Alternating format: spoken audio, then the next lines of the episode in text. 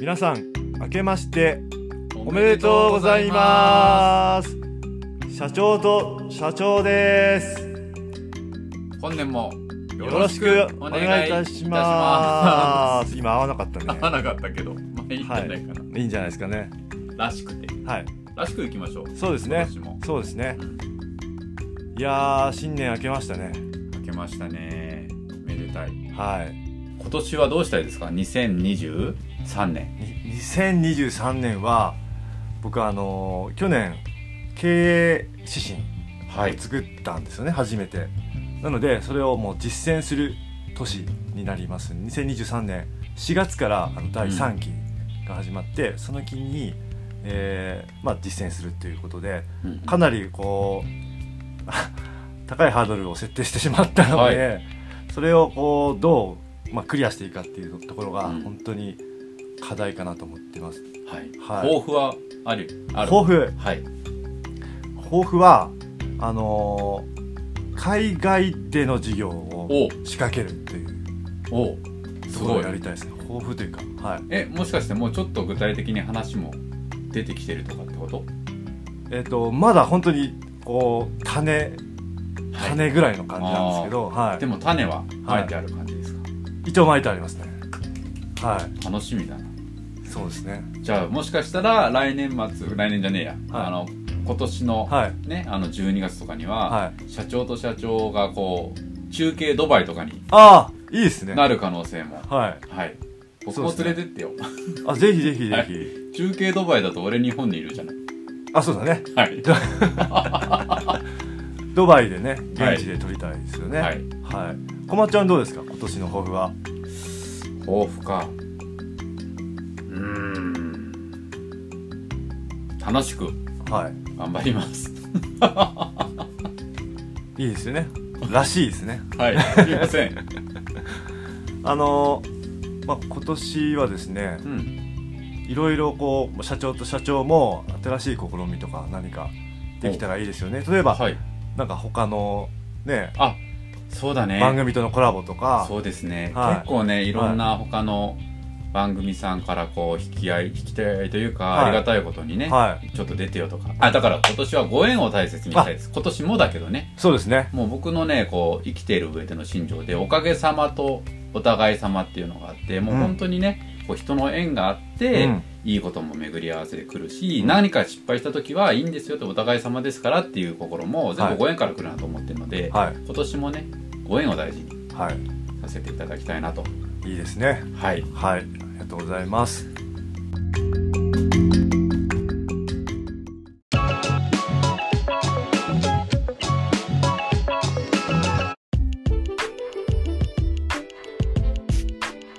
はい。というわけで始まりました。社長と社長。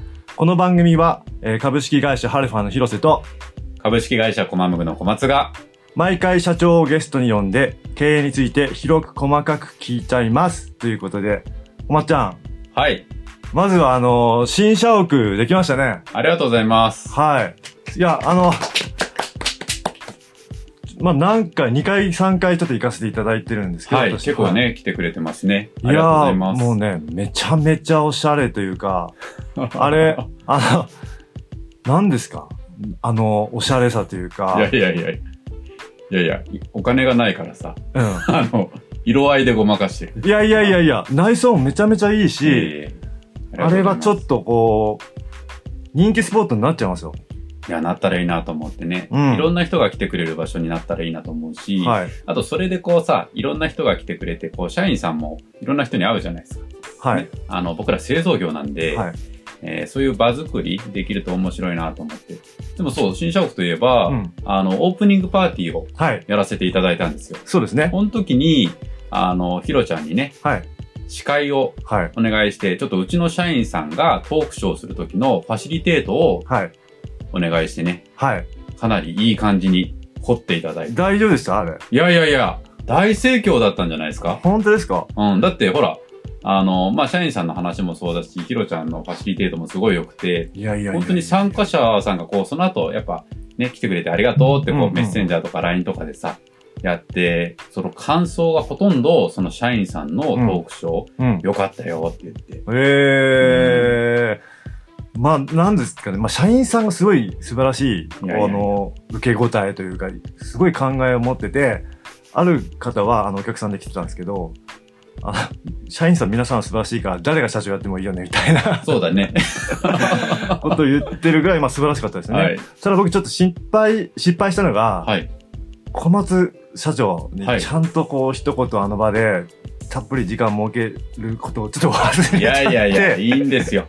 いいんだよ。それダメでしょって、ちょっと、大丈夫とね、あの、話したんですけど。いやいや、だってあれでね、僕に話を振ったらさ、はいあの、まあ、今日のゲストも長いみたいですけど、お話が。あそこで僕喋ったら30分とかになりますから、あの、あれは振らなくてよかったといやいや思います。いやいやいや、ちょっとまあ後でね、あの、じっくり語っていただく時間をね、はい作りたいなというふうに。え、俺に？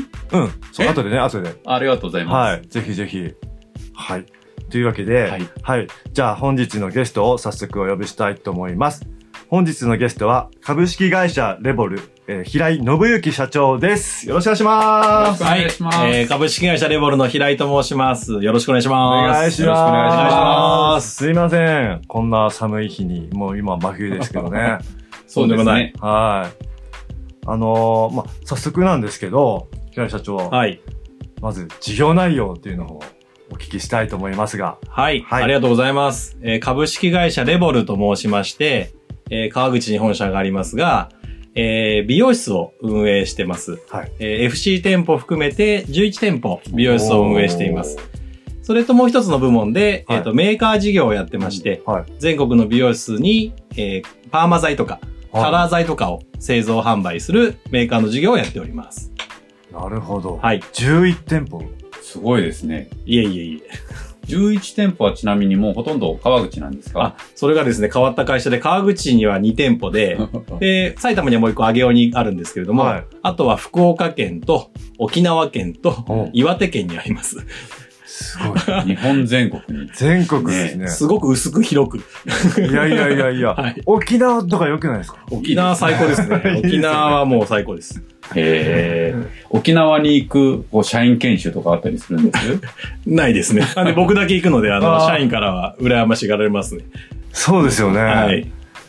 えー、11店舗っていうと、例えば、あの、従業員さん、社員さんとか、うんうんあの、まあ、パートさんいらっしゃるのかもしれませんが、どれくらいいらっしゃるんですかね？社員数は、えっと、80弱ですね。うん。で、女性が多いです。女性が7割ですかね。なので女性が多い職場です。うんなるほど。80名。すごい。マネジメント大変ですよね。そうですね。美容室ってどんなイメージですか？美容室。美容師さん、働いてる美容師さんはもう勝手なイメージですけど、はいこう資格を取るのに、はいす。ごくこう時間もお金もかかるけども、意外に定着低いのかなっていうイメああ、ージ。本当そうですね。うん結婚、はい。結婚きっかけにこう辞めちゃったりとか、はいあとはこう、入って早いうちにこう道が意外にこうイメージと実際に進んだ道の温度差でっていう印象が。そうですよね。まあ、もう今日僕いらないぐらいです。もうせ大正解です。もう帰ってもいいぐらい。いやいやいや。本当その辺が課題ではありますね。うんはうんい。美容業、まあ、人、あの、サービス業ですので、うんあの、人がもう、スタッフがもう主ですので、はい。そのあたりのやっぱり採用とか定着とか育成っていうのがやっぱり課題ですね。えーね平井社長ももともとは切られてる。あ、そうなんですよ。それがですね、あの、き、切れる風に見えてるんですけど、はい何にもできないんですよ。え？免許がないところかやったことももちろんないし、触ったこともないです。え？じゃあもともとはえ営業とかあ、なんですか？はい。あの、もともと、全く全然違う会社で、はい30歳まで、あの、東京で働いてまして、はい。で、ヘッドハンティングの会社を通じて、はい30の時に、あのーまあ、あの、私が2代目社長になるんですけれども、はい。えー先代の社長に、ええ。まあ、ヘッドハンティングで知り合って、はい。あの、男惚れして、はうん。その方のとこでお世話になりたいと思って入社して転職してきて、うんえ。でそこから今46なので16年間、はい。えー社長になってから4年です。うん。え。ーうん今ちょっと男惚れということねがありましたいいワードがね、はい。出ましたけど。どういったところに惚れたんでしょうか？えーっと、その当時ですね、あの、あの、前、前の会社が、はいあの、入社の時は違うんですけど、いる間に上場して、う。うんんで、こう規模を拡大、成長がーっとしてる、うー時があの、長くてですね。はいで、そこで管理職をやってたんですけども、はい。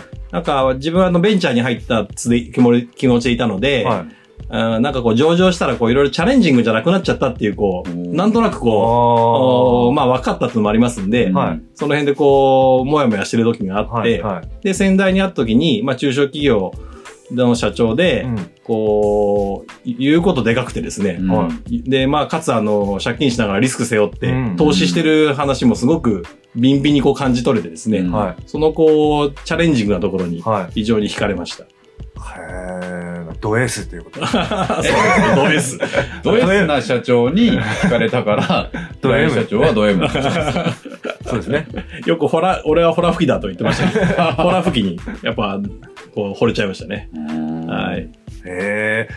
そのじゃあ、ね、先代から、あの、まあ、二代目として引き、会社を引き継ぐわけですけども、はい。どういった経緯があったんでしょうか？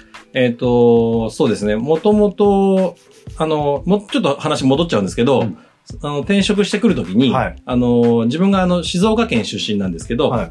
35までに地元に帰って起業したいっていう夢があったんですよ。はいはなので、30で入ったので5年間だけ、あの、修行させてほしいと。中小企業で修行したいっていうのがありまして、い。はい。で、あの、それでもいいですかって言われたら、先代に怒られるかなと思ったんですけど、はいもういいよっていうので、はいあ、いいですかって言って、じゃあ一生懸命やりますって言って入ったんですよ。はい。で、ところがまあ、あの、なんで、先代に惚れて入ったので、あの、美容業を選んでないんですよ。うんうん。その方がやってる仕事が美容業だっただけで、はいなんで改めて、あの、改めて初めてはい。美容業の、美容業に触れたんですけど、はい。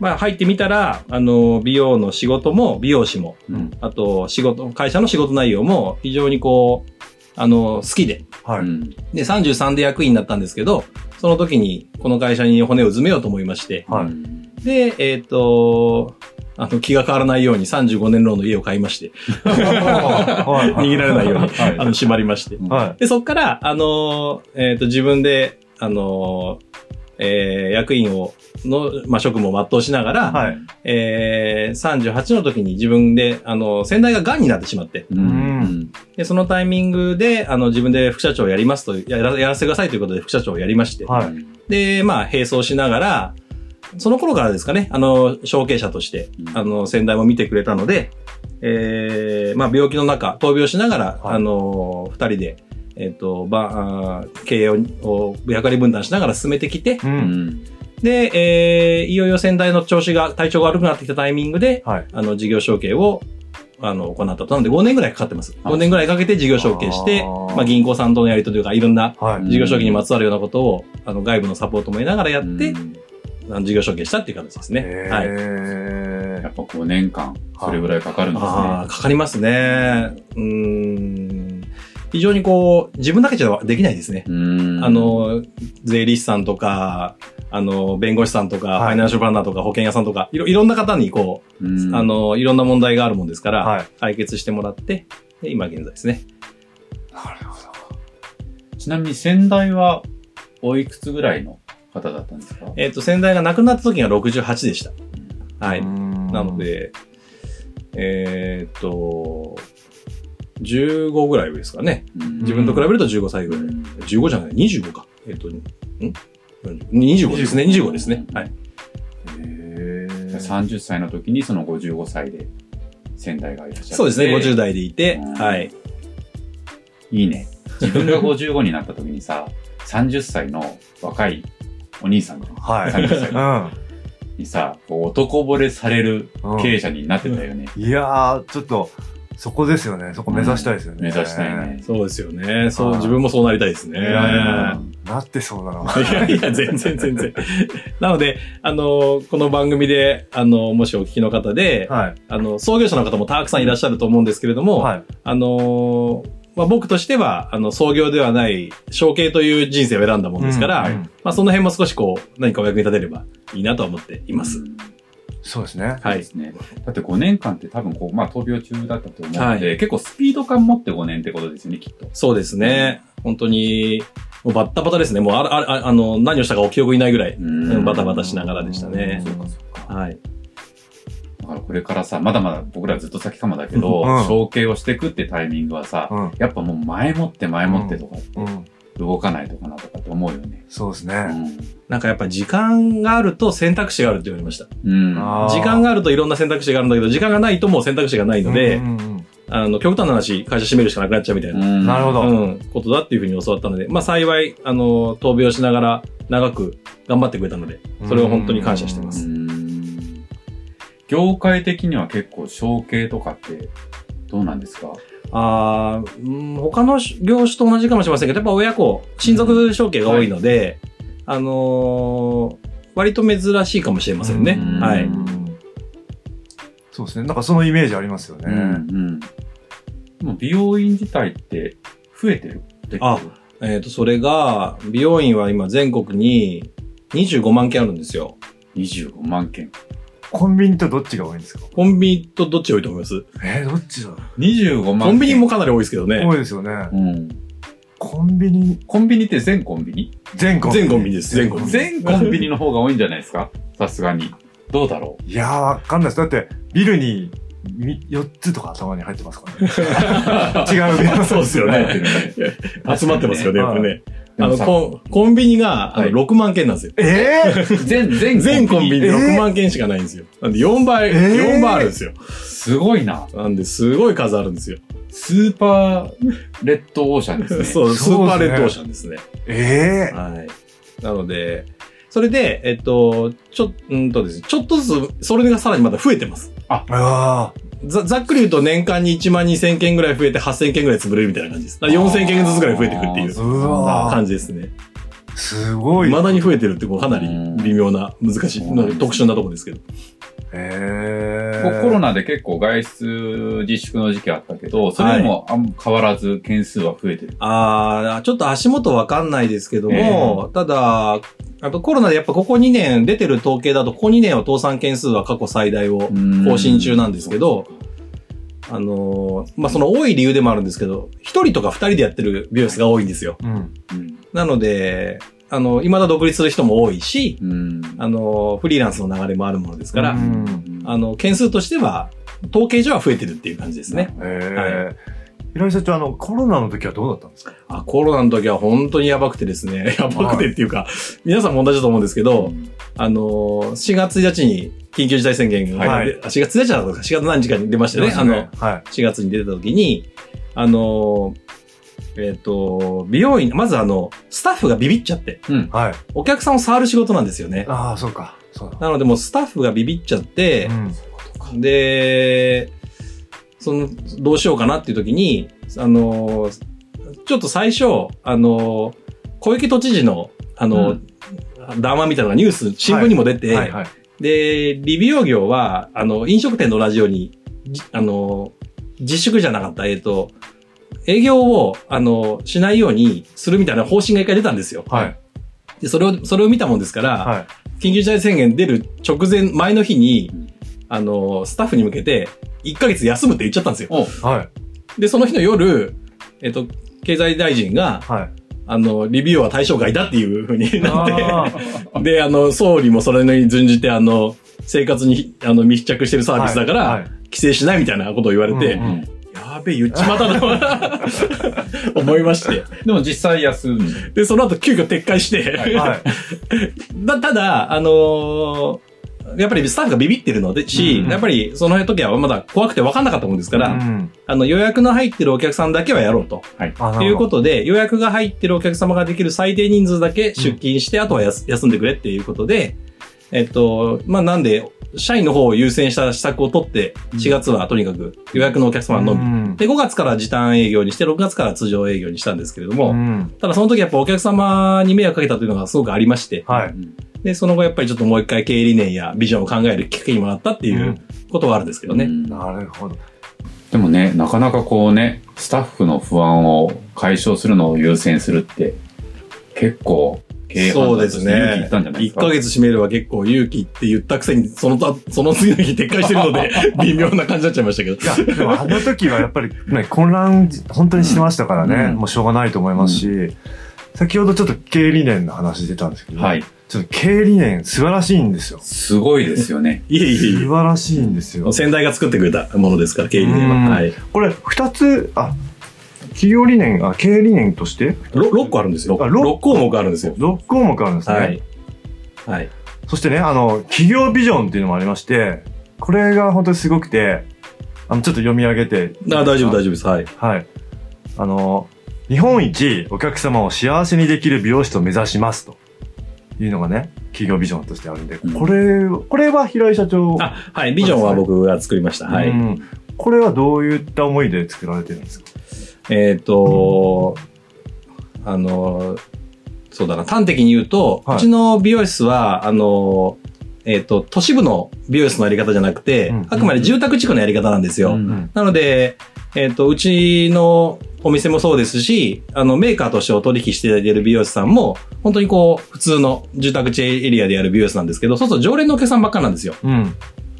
で、なお、なおさらあの40代、50代、60代、はい。えもっと言うと80代ぐらいまで来られてるんですよ。はいはいはいはで、僕はあのーやっぱ、女性が綺麗だと、社会が元気だなっていうふうに思ってまして。うんい。ああ、なるほど。うんはい。女性が元気な地域や家族や職場の方が、そこが元気になるなっていうふうに思ってまして、ううん。なのでお客さんを幸せにするっていうことに、なんで、もう、あの、もちろんサービスはカットとかカラーとかパーマなんですけど、はい。そのカットしたくてお客さん来るわけじゃないので、うん。綺麗になりたくて、かっこよくなりたくて、うんうんうん楽しくなりたくてっていうことで来るので、うんやっぱりその来ているお客様、地元のお客様をちゃんと幸せにするんだっていう使命で、みんなにやってほしいっていう思いが入ってます。うんなるほど。あともう一つあるんですよね。ね、はい素晴らしいですよね。こっちも、あの、ちょっとさっきの話につながるかもしれません。日本一社員が幸せな美容室を目指しますと。うん。これもね、うん素晴らしい。うん。あ二つともあの、大きく出ちゃったって感じなんですけど。いやいやいや。いや、これぐらい言ってほしいかもしれないですね。これ、社員さん嬉しいですよね。あのーまたちょっとこれも美容業界の話で申し訳ないんですけど、うんあのー他の業種もそうかもしれませんけど、フリーランスの流れすごくあるんですよ。はい。あのー美容業ではあの、面貸しって言い方をしまして、はい。面貸し。面貸しはい、セット面って言ってあの、鏡の面をセット面って呼ぶんですけど、はいあそこを貸すので面貸しって言うんですけどへね。まあ、外から見ると一見普通の美容室でな何も違いはわからないんですけど、うん社員が個人事業主なんですよ。なるほど。はいはい。だから残業も関係ないし、はい社会保険も関係関係ないしっていうようなやり方が、ここまあ数年非常にこう、盛り上がってるというか、お多いんですよ。そういう形態の経営をしてるビジそうです、ネスが多いそういう方がむしろ今伸びてるっていうあ、そうなんですね。感じなんですよね。うーん。なので、あの、それはそれでもちろんいいところもあるし、うん。あの逆にまあ個人事業主してるので、あの、働いてる側からすれば、うんまあ、高部合を取れる可能性もあるんですけれども、例えば逆にコロナになったらもう収入ゼロですし、はい。うん右腕折っちゃったらもう、もう収入どころか、うん。その将来もないっていうような。状況なので、なんか自分がやりたいこととは違うなと思いまして、はい。うんなので、もちろん収入は高くしたいっていうことが一つと、はい。それ以外にも働く時間だとか、うん。あとは、ちょっとあの、精神論っぽくて恥ずかしいですけども、やっぱり働く仲間との絆だとか、うん。感謝だとかう、んやっぱ大事にしたいですし、余暇プライベートも一緒に楽しむとか、はい。うんそういうこともやっぱり幸せだよなって思いまして、うん単に稼げるだけだったらフリーランスがいいかもしれないけれども、うんそうじゃない部分を大事にしたいというふうに思いまして、はい。で、まあ、5つの、あの、欲求を満たせる、うん幸せを目指すんだってことを書いて、みんなに渡したっていう経緯ですね。ちなみに5つの欲求っていうのが、はい。生存の欲求、うん。愛所属の欲求、うん力の欲求、うん。自由の欲求、ん楽しみの欲求。ね。なるほど。これが満たされる職場最高ですよね。本当ですね。うん。ねあの、本当に、あの、恥ずかしいですけど、やっぱそこをみんなに約束しちゃった方が、うん。自分を経営者としてこう、身が締め、身が引き締められるので、もうこうなるって言っちゃった方がいいと思いましうた。ん。はい。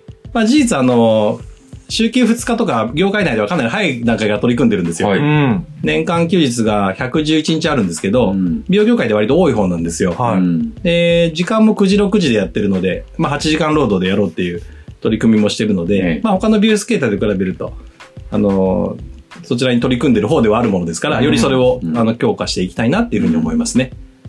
素晴らしいね。すごい。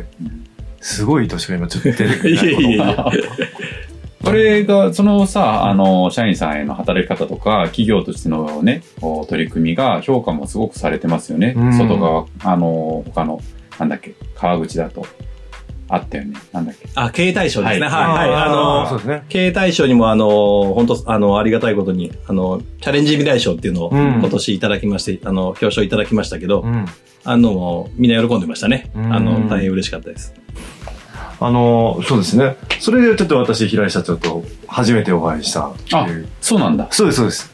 そうです。あの、本当に、あれで商工会さん、同友会さんに、あの、う行く行くことが増えて、皆さんと、うんうんあの、知り合う機会が多かったんで、それ、それもすごく、あの、良かったです。うーん。はいいこちらこそですね。や、こちらこそ。出会ってくれてありがとう。ありがとう 全然です。ねえ素晴らしいですよね。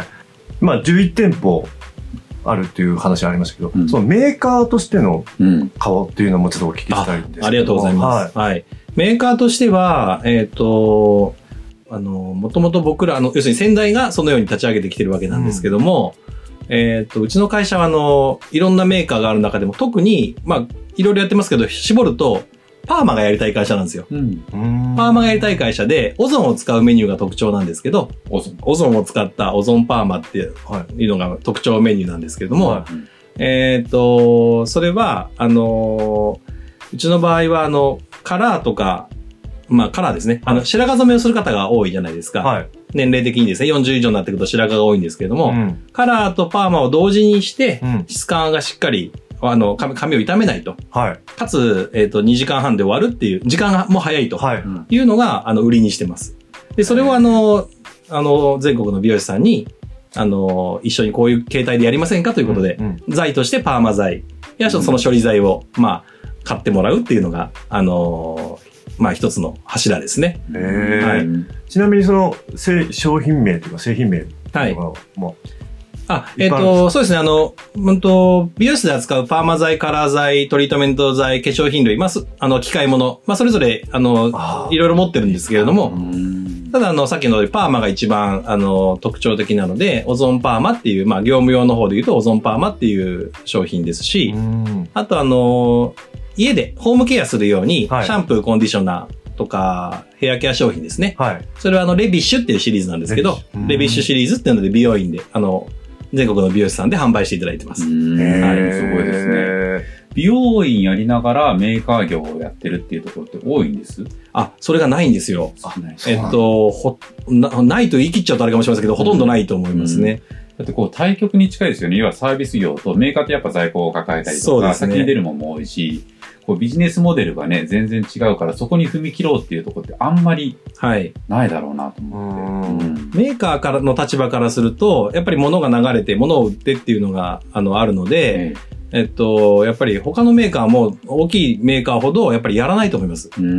そのサービス業である美容室をうんやっぱりやりたくないと思います。うんあの、いいとか悪いとかじゃなくて多分やりたくないでしょうし、やったらやったで、うちはその覚悟がありますけれども、うん失敗できないっていう、うん。うんメーカー直営店が失敗してるっていうのは、はい。はい。取引に直結するので、うんやるならやるので覚悟を決めないと、あの、できないもんですから、うんあのそのあたりも、なかなか他にはない理由なのかなと思いますね。ね。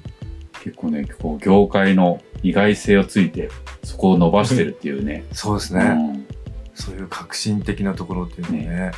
すごい。それは先代の、まあ、お考えだと思うんですけど、その、な、なぜメーカー業も始めたかっていうところは聞いてるんですか？あもちろんです。えっ、と、もともと、えっ、とですね、実はでも順番逆なんですよ。あの、メーカーの方から始まってまして、ああ、そうなんですね。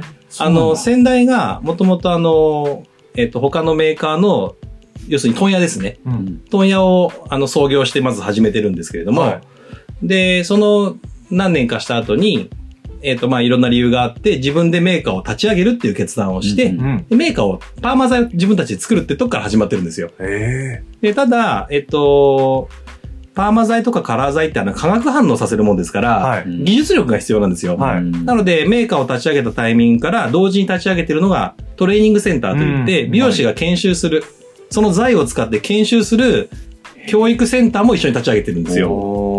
新しいワード出てきましたね。トレーニングセンター。トレーニングセンター、そうなんです、はい美容室の技術教育の場ですね。で、まあ今現在も川口でそれをやっていますけれども、うん。で、その後、あの、お取引していてるめうん美容師さんに、はい。あの、こうすればいいんですよって話をするんですけれども、はいそれはあの、お前らそれは机上論だというふうに言われるものですから、はじゃあやったれということで、自分たちでお店を立ち上げて、成功事例を自分たちで作るということで、直営店が創業してから後からできてますね。へはい。店が後なんですよね。い。えー、知らなかった。はい。はい。なるほど。トレーニングセンターの件ですけども、それは、ちょっとあの、私、新聞報道か何かでちょっと拝見したんですけど、ちょっと、ご説明いただいてもよろしいですか？はい。あのーえっ、と、川口の西口の、まあ、本社の3階で研修センターやってるんですけれども、はい。えっ、と、そこは、えー、近隣の、おーあの、方で、あの、うちはモニターさんって言い方をしてるんですけれども、はい。要するに、頭を貸してくださって、はい頭を借りて、美容師が練習しますっていうのを承諾いただいてる、はい。モニターさんと呼んでる方がいらっしゃるんですよ。はいはいはいええ300人ぐらいいらっしゃるんですけどで、その方がいつも完全予約でうちに来て、い要するに研修センターに来てもらってるんですね。はい。はいで、えっ、と、そこにうちの社員もそうですし、お取引いただいてる美容師さんが全国から研修に来られて、ううんん。で、えーパーマを練習したり、カットを練習したりうんさせていただくんですね。うん。で、これは、あのーこれもかなり珍しくてですね、はいうんあの、あの、美容師の練習って基本的には人形が多いんですよ。ウィッグって言うんですけど。人形でカットしたりカラーしたりが多いんですけれども、はいまあ、もうちも、うちもそれはやりますけれども、うん。えっと、現場でやろうと思った時に、やっぱり人それぞれ髪の毛の、あの、癖だとか、うん太さだとか、本数だとか、全然違うもんですから、はい。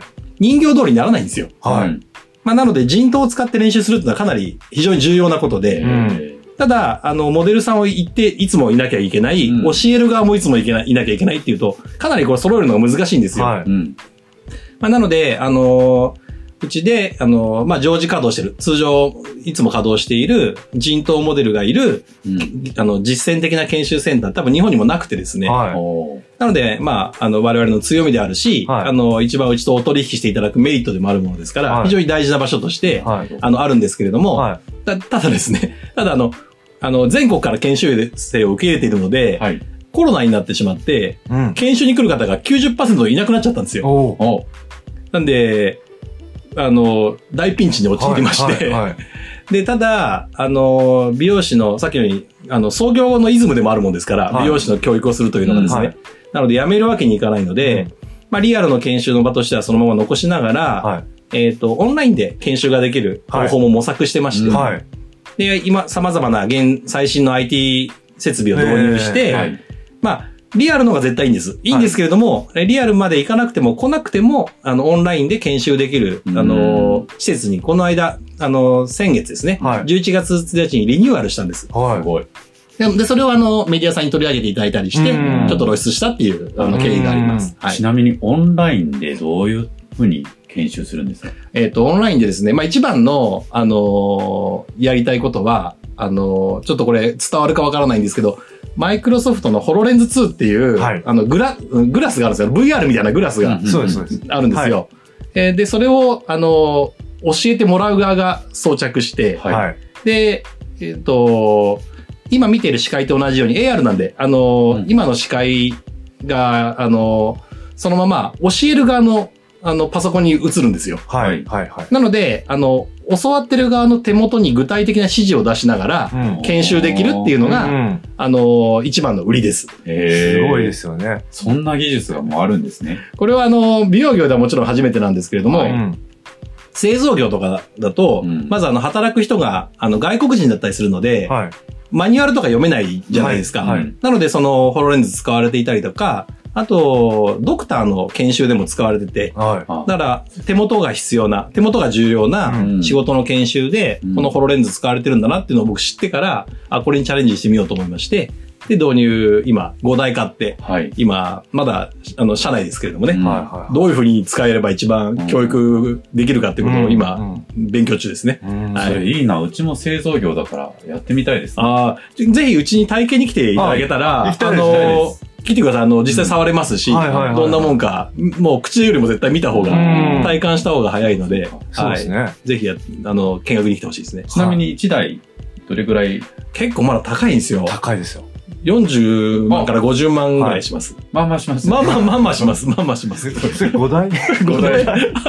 車が買え これはでもあの、本当にあの、あの、行政の支援のおかげですけれども、うんあの、補助金も使わせていただいているものですからうん実現できてるんですけれども、うんまあそれでこう、でもいずれ5年10年したら多分すごく安くなると思うんですよ。うんでそれを見越して今のうちから、うんあのー先行投資して、このオンラインでの、あの、美容師の教育の、まあソフトな部分ですね、はいを作ってみたいなと思ってます。そうやって先進的な取り組みだから補助金も取れるし、そうまあ先進的なことをやってるからこう注目もされるしね。はい。そうですよさねね。ただ、あの、社員からは、あの、また、またまた、みたいな。またなんか変なことやってるぞ、みたいな感じの冷めた目もありますけれども、そんなことをガン無視してですね。うんそしたら、あの、社員がそれをこう、見た目がおかしいんですよ、そのグラスをしてるとですね。はいはいそれをつけて、あの、広告塔になって、あの、川口駅行って、電車乗ってこいって言われたので、それつけて電車乗らなきゃいけなくなっちゃうなと思って。ちょっと恥ずかしいなと思ってる最中ですね。いや、すごいですねう。んちょっとじゃあ、あの、この話の続きはまたはい後半で話したいと思います。楽しみですね。楽しみですね。ありがとうございます。はい。